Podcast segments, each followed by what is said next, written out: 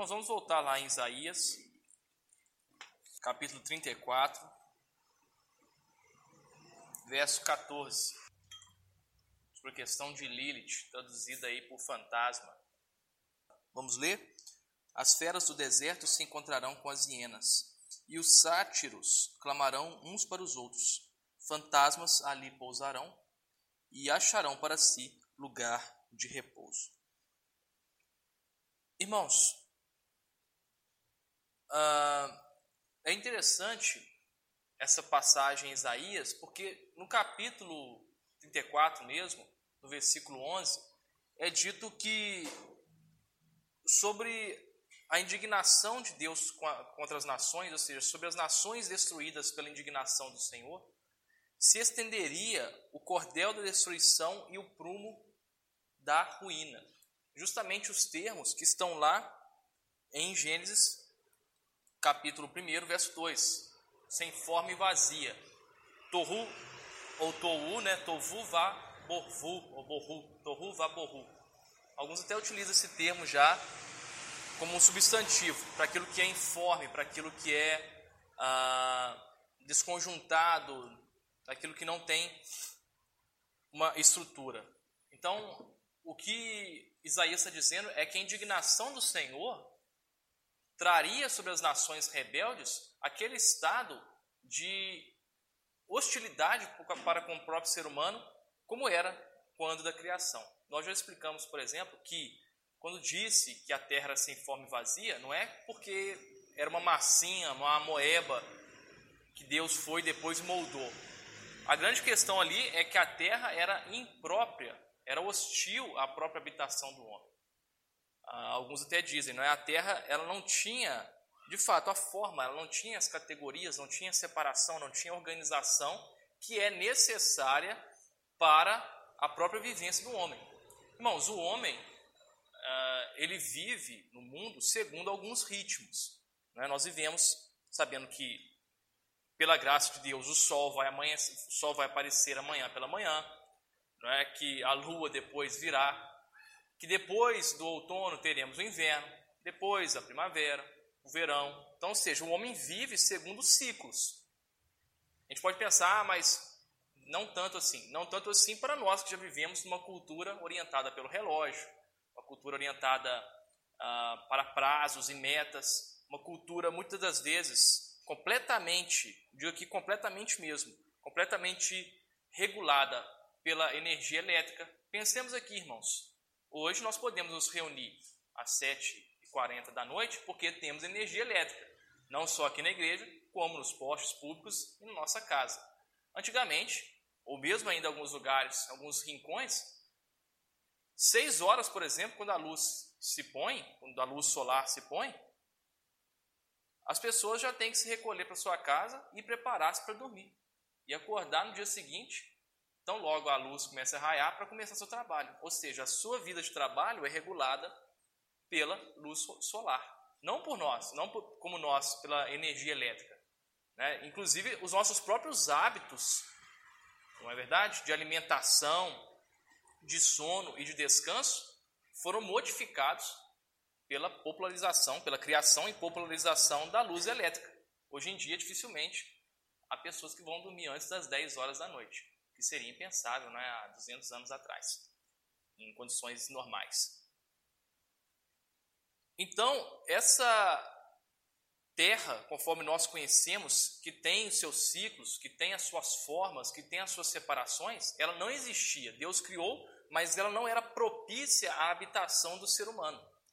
Isso, inclusive, alguns filósofos chamam de princípio antrópico, não é? ou seja, o universo, se nós formos pensar, ele tem alguns lugares, ou podemos dizer a maior parte dos lugares, são hostis à própria existência do homem. Quem já viu aquele filme lá, o Gravidade, né, vai lembrar disso.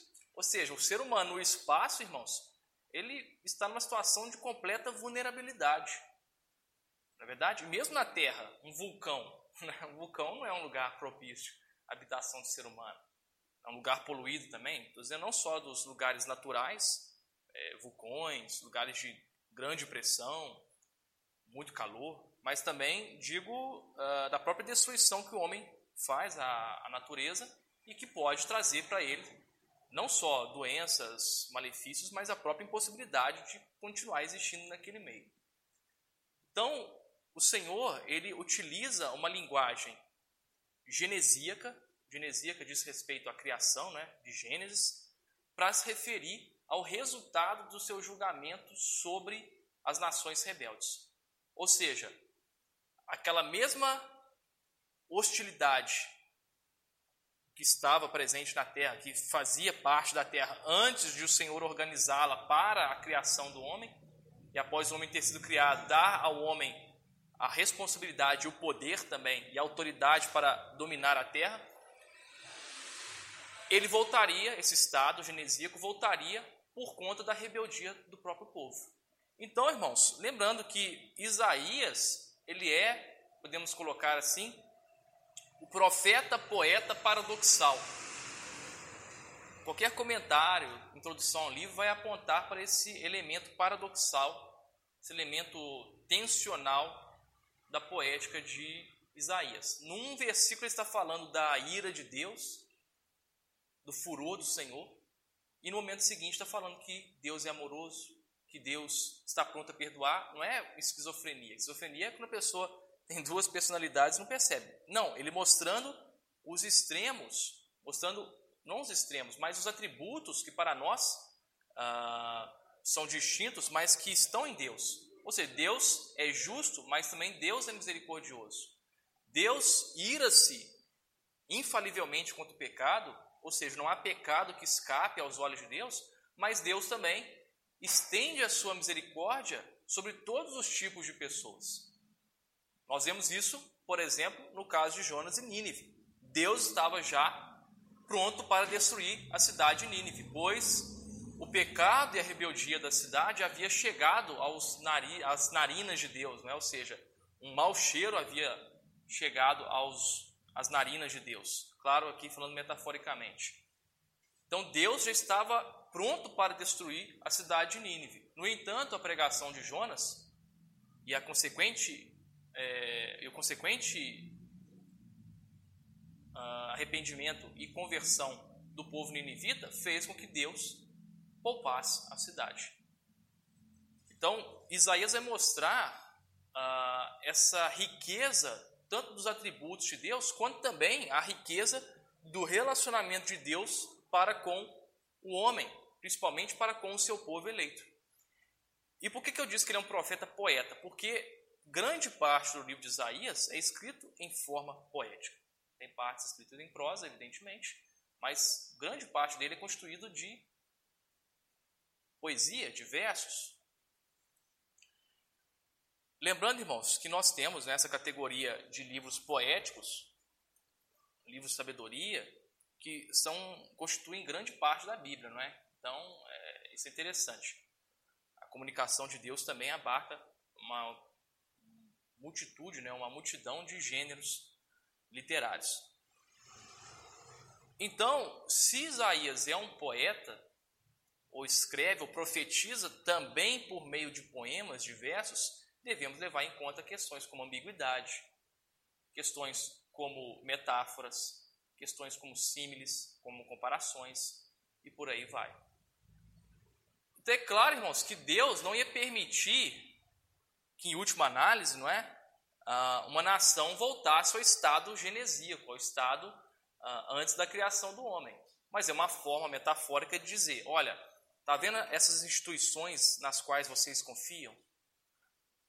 Essas estruturas e hierarquias sociais né, na qual vocês se pautam e a despeito, ou meio por mesmo dela, ou mesmo por meio delas vocês cometem injustiças, tudo isso será destruído de um dia para outro toda essa força social, as suas riquezas, a sua tecnologia, a sua ciência, a sua sabedoria, a, sua posição social, tudo isso será subvertido de uma hora para outra por conta da minha ira. Então é isso que Deus está querendo dizer. Então, se estamos falando de um contexto poético, irmãos, não podemos jamais tomar as coisas literalmente.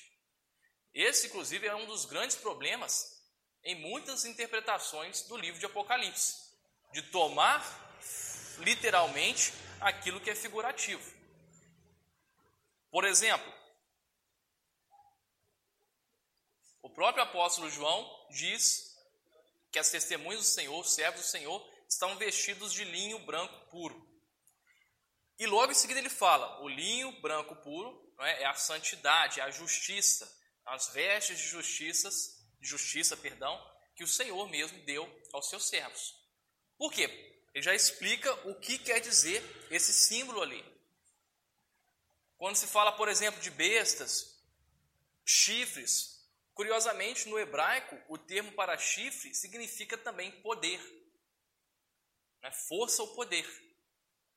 Então, quando se fala de bestas com chifres, em geral está dizendo o quê? Um sistema político, ou social, ou intelectual, ou econômico, ou religioso monstruoso.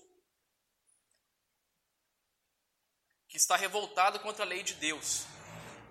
E essas bestas, em geral, são apresentada, apresentadas como ah, bestas com 10, 7, 3 chifres. Não quer dizer que são bestas literais, monstruosidades, né, bestas feras, mas, como acabei de dizer, como instituições, estados, sistemas, alguma coisa deste tipo, com poderes.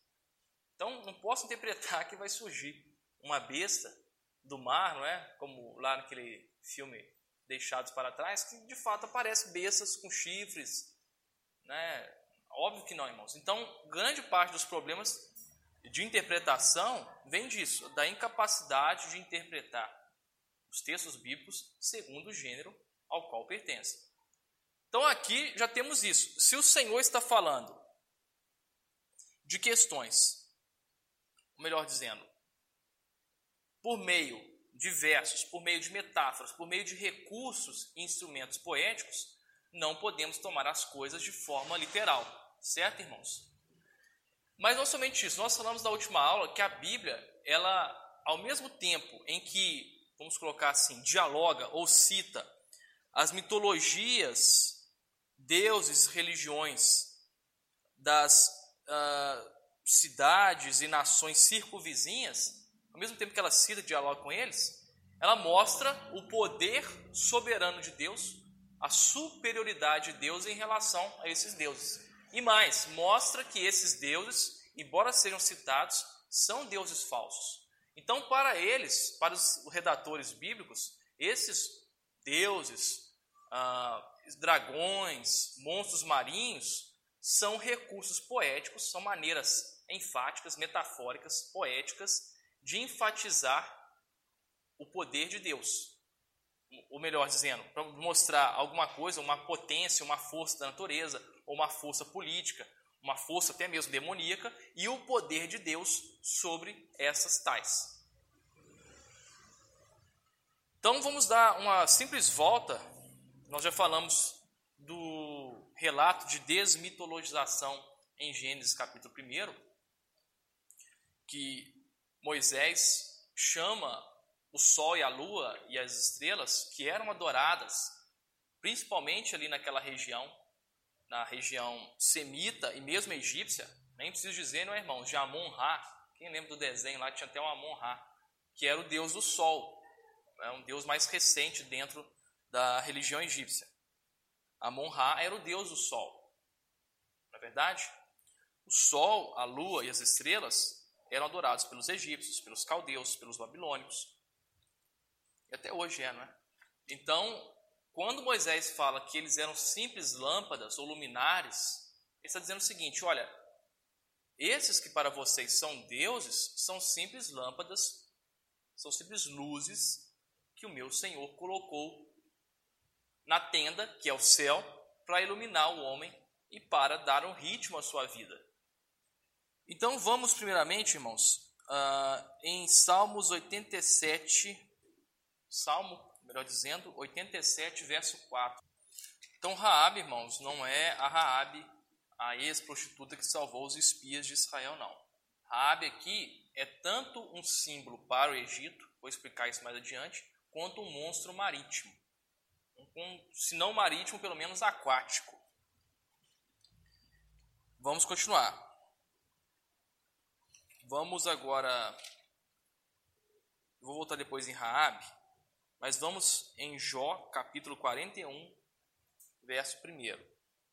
No caso, irmãos, aí o crocodilo, alguns também consideram, não no caso de Jó, porque é outro contexto. O crocodilo, ele pode ser um símbolo do Egito, e o Egito era uma nação opressora, não é verdade, irmãos? Afinal, os israelitas foram escravizados por quem? Primeiramente, pelos egípcios, não é? Então, Egito era uma, situação, uma, uma nação opressora que oprimiu não somente durante os 400 anos de escravidão, mas também depois. O Egito sempre atacava Israel. Israel, por vezes, se via tentado a fazer alianças com o Egito e Deus repreendia severamente seu povo em razão disso. Então, o Leviatã, que nas nossas Bíblias, na versão Almeida Revista Atualizada, é traduzido por crocodilo, o Leviatã é tanto um monstro marítimo, não é? uma serpente imensa. Em Jó capítulo 41 veremos uma descrição desse monstro, ou seja, não se pode atacá-lo, as suas coraças são resistentes a lanças, ele exala fogo, a sua narina exala fumaça, se você lançar pedras e paus, nada pode, né, não vai, não vai lhe acometer nenhuma ferida. Então é praticamente um monstro que não pode ser vencido pelo homem. Então pensemos aqui, o Leviatã é tanto símbolo, era no caso um símbolo do Egito, porque ele era uma nação opressora, o Egito. É um símbolo tanto da potência natural que o homem não pode vencer, afinal, irmãos, o homem não pode vencer uh, maremotos, o homem não pode vencer, por exemplo, se uma explosão solar aconteceu, não podemos fazer nada, se um meteoro atingir a Terra, não podemos fazer nada. Então, ou seja, o homem está, de certo modo, vulnerável às potências cósmicas e também às potências demoníacas. Quando o Senhor diz isso a Jó, pergunta: se você consegue tomar, pegar o Leviatã ou o crocodilo com o anzol? Jó, evidentemente, sabe que não está dizendo: existem forças, tanto opressivas, cósmicas e demoníacas, que o homem não pode resistir. Eu, porém, o Senhor, domino sobre essas coisas. Lembremos que o Senhor, já no capítulo 39, faz uma série de perguntas a Jó sobre o mundo natural. De onde vem a neve, de onde vem a chuva, quem dá de comer aos pássaros, quem dá de comer é, ao jumento montês, e por fim, Deus pergunta: Você pode resistir ao Leviatã? Você consegue vencer o Leviatã? Jó e nenhum de nós consegue, mas Deus consegue. Mais em seguida, ele vai falar também do Behemoth, ou Behemoth. Veremos sobre isso também, mas um pouquinho mais adiante. Então, os irmãos até aqui estão vendo que nos livros poéticos, nos livros de sabedoria, nos livros poéticos em geral, porque os livros poéticos abordam, abarcam, melhor dizendo, os livros de sabedoria. Estamos vendo uma série de citações sobre as mitologias circundantes, as mitologias das nações vizinhas a Israel. Vamos a Isaías capítulo 30, verso 7. Aliás, vamos ler o versículo 6. A palavra do Senhor nos diz assim: Sentença contra a besta do sul, através da terra da aflição e angústia, de onde vem a leoa, o leão, a víbora e a serpente volante, serpente móvel, levam a lombos de jumento as suas riquezas e sobre as corcovas de camelos os seus tesouros. A um povo que de nada lhes aproveitará, pois quanto ao Egito, vão e inútil é o seu auxílio. Por isso lhe chamei Gabarola, que nada faz. Mais uma vez, Gabarola e Raabe são nomes de monstros mitológicos que fazem alusão ao Egito. Certo, irmãos? Isaías 27, capítulo 1.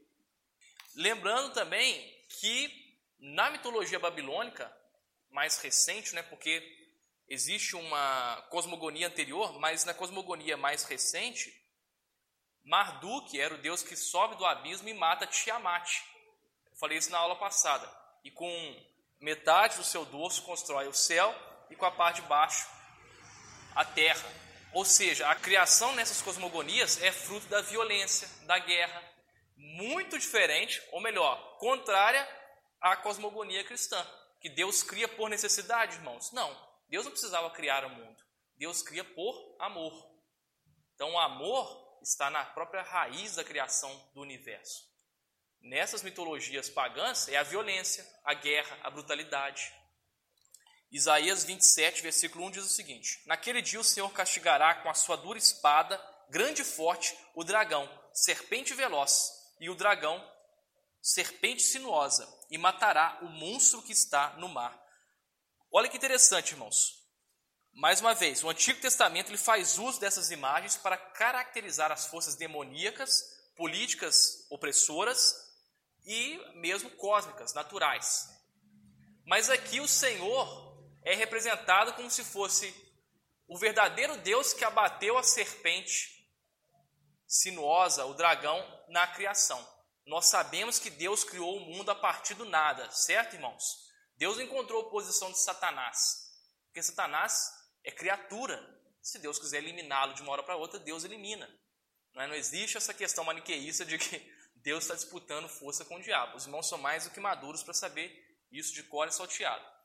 Mas aqui, uh, Isaías transporta o imaginário do Deus guerreiro nas cosmogonias pagãs, que destruiu com a espada, com o machado, com a clava, o dragão, Tiamat ou o que seja, Leviatã, e transporta para o Senhor. Aqui é o Senhor que vence esse caos original e cria a terra.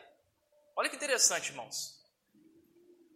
Os escritores do Antigo Testamento, também do Novo, eles não rejeitavam essas mitologias. Eles não criam nelas, mas utilizavam-nas como material poético para mostrar a soberania do Senhor.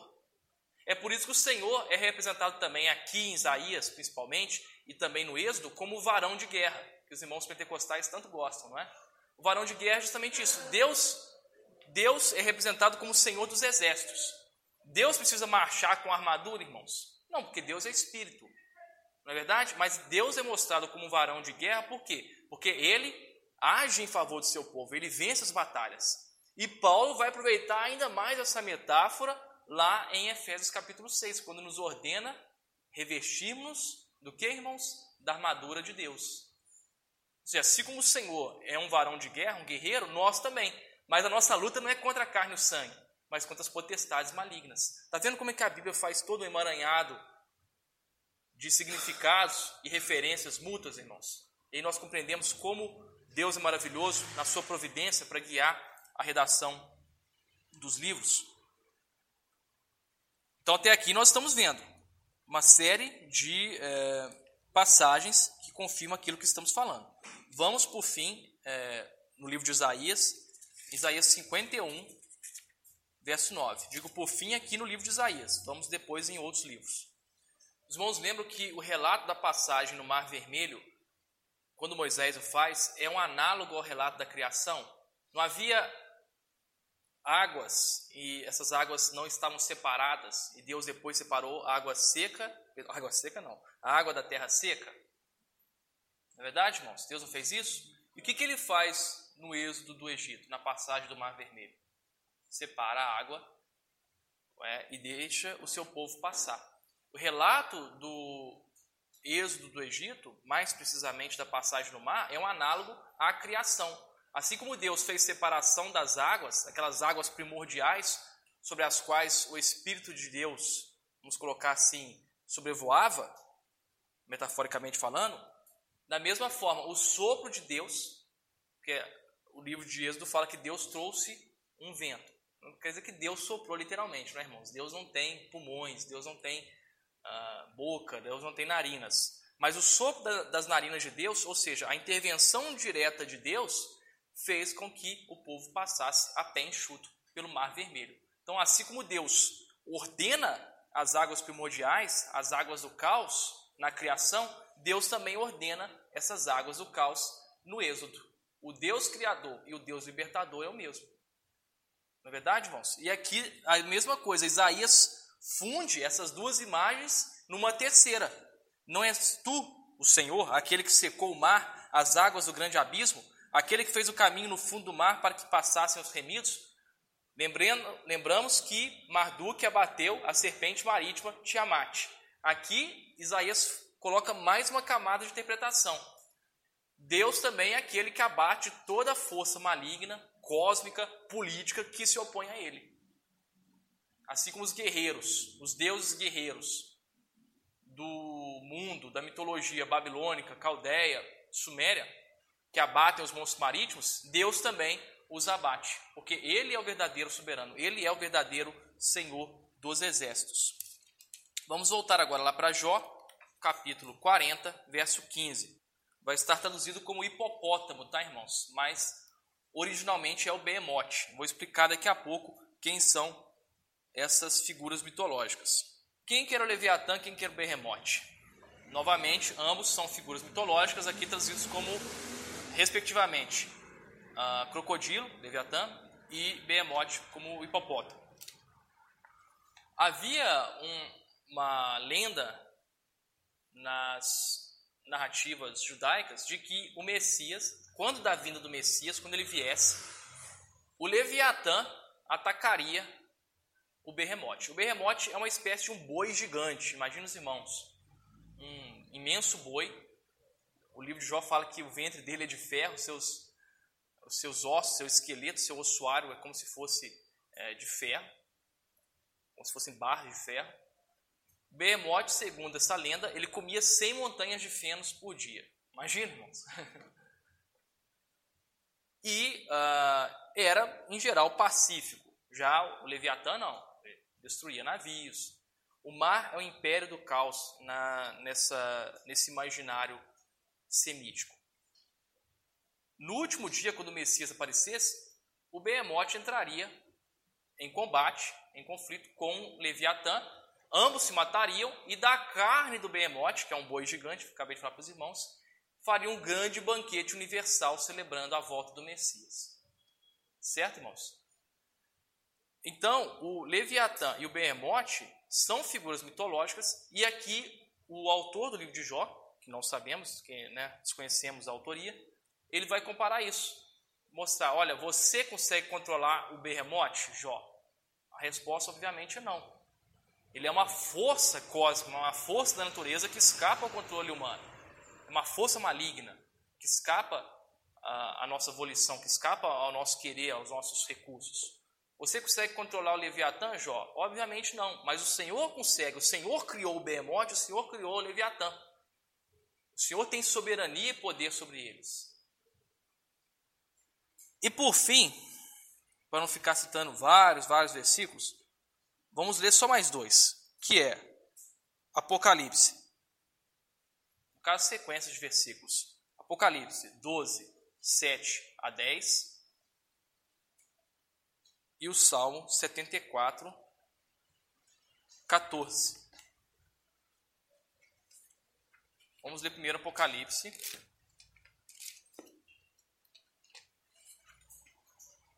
Doze, versos 7 a 10. Nos diz assim a palavra do Senhor. Houve pelejo no céu. Miguel e seus anjos pelejaram contra o. Também pelejaram o dragão e seus anjos. Todavia não prevaleceram, nem mais se achou no lugar no céu, perdão, o lugar deles. E foi expulso o grande dragão, a antiga serpente que se chama Diabo e Satanás. O sedutor de todo mundo, sim, foi atirado para a terra e com ele os seus anjos. Então ouvi grande voz do céu proclamando: Agora veio a salvação, o poder, o reino do nosso Deus e a autoridade do seu Cristo, pois foi expulso o acusador de nossos irmãos, o mesmo que os acusa de dia e de noite diante do nosso Deus. Vendo a figura do dragão aí manifesta agora? E a questão do império das trevas contra o reino de Deus? Porque a, a própria definição de império, irmãos, é isso: é aquilo que se expande por meio da violência e da conquista.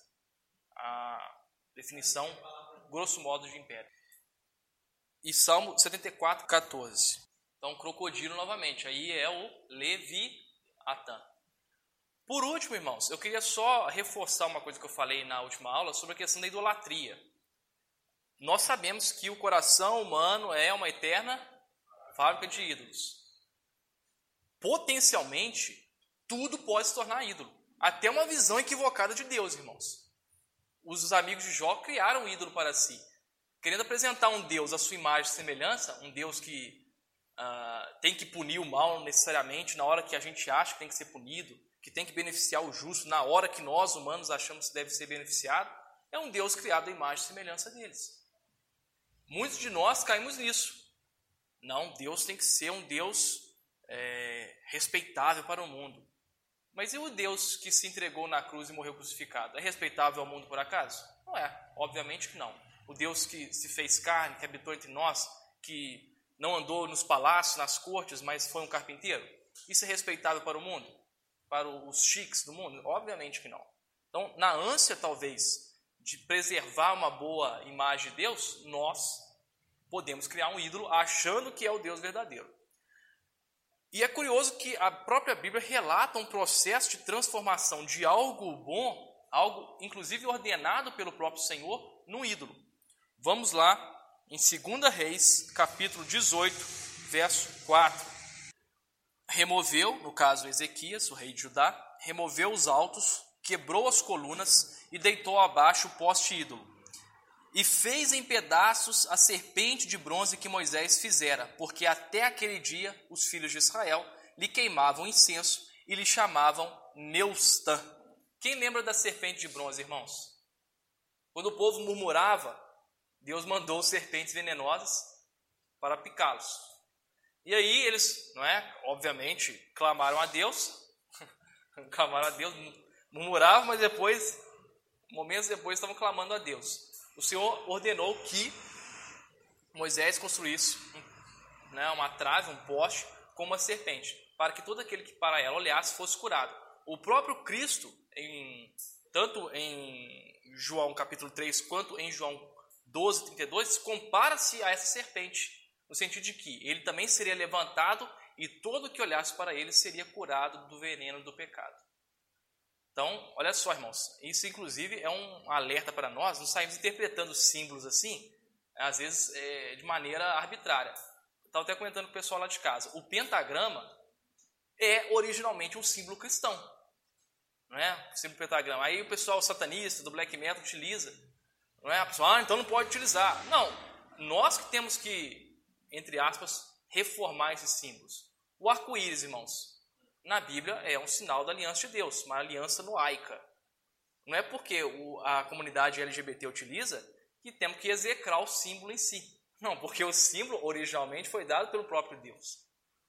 Então, não confundamos um símbolo com o seu uso histórico, com o seu uso contingente. Né? O pentagrama é o exemplo melhor, porque os satanistas utilizam, mas é originalmente um símbolo das chagas de Cristo. Não é? São quantas chagas, irmãos, que Cristo teve na cruz? Cinco, não é? Sim ou não, irmãos? Mão, pés e mais uma onde foi? Não. Então, você cinco chagas.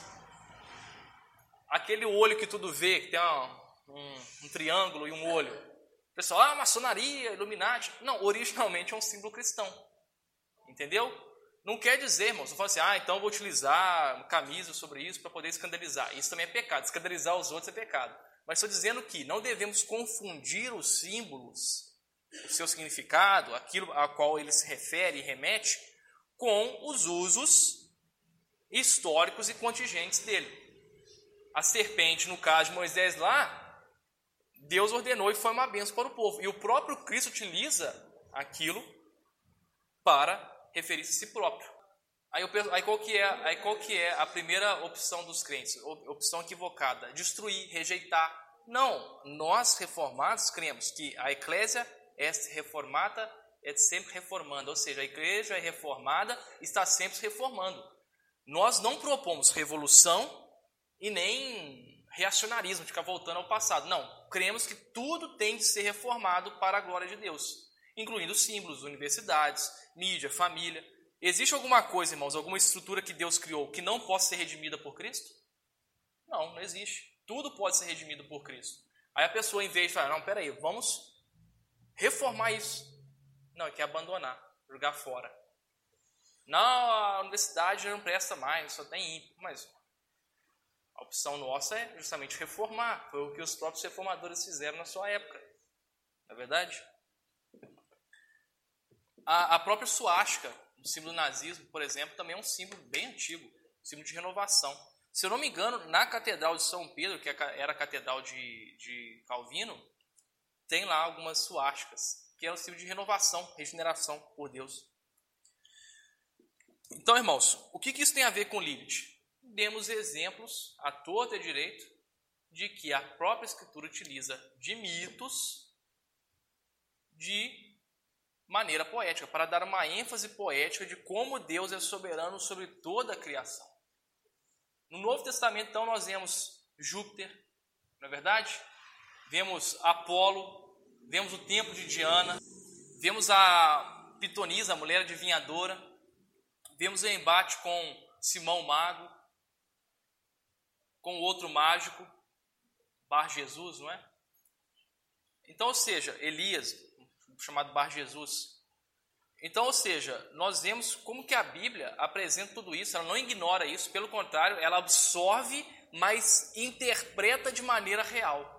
Foi o que eu falei, o trabalho do Tolkien, né, o autor do Senhor dos Anéis, e do C.S. Lewis, mostra precisamente isso, que à luz de Cristo, na verdade, nós podemos reinterpretar todas as coisas.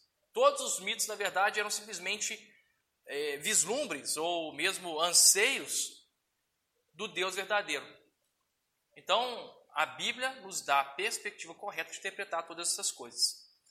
Para finalizar, vou ler um trecho do Bavinck, no livro dele, Filosofia da Revelação, um trecho mais estendido, mas que resume muito bem isso aqui, irmãos.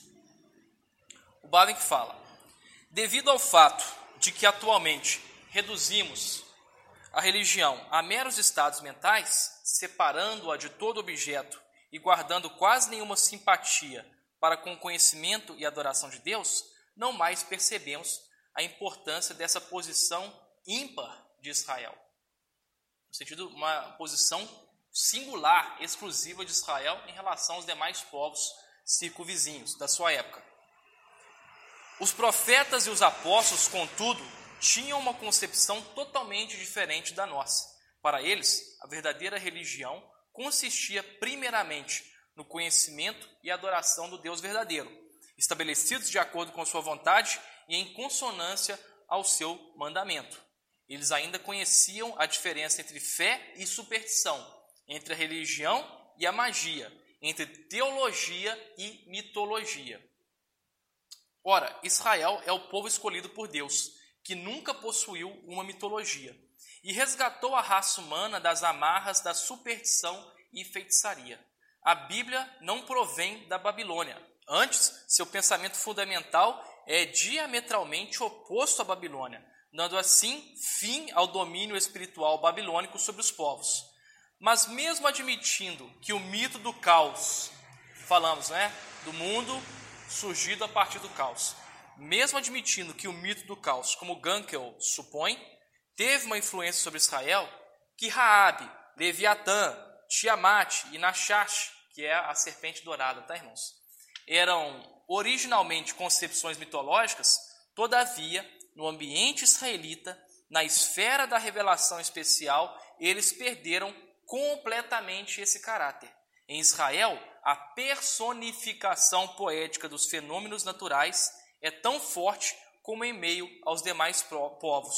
O trovão é a voz de Deus, a luz, suas vestes, o relâmpago é seu arco flamejante, a tempestade é seu sopro, as nuvens, sua carruagem, dentre outros.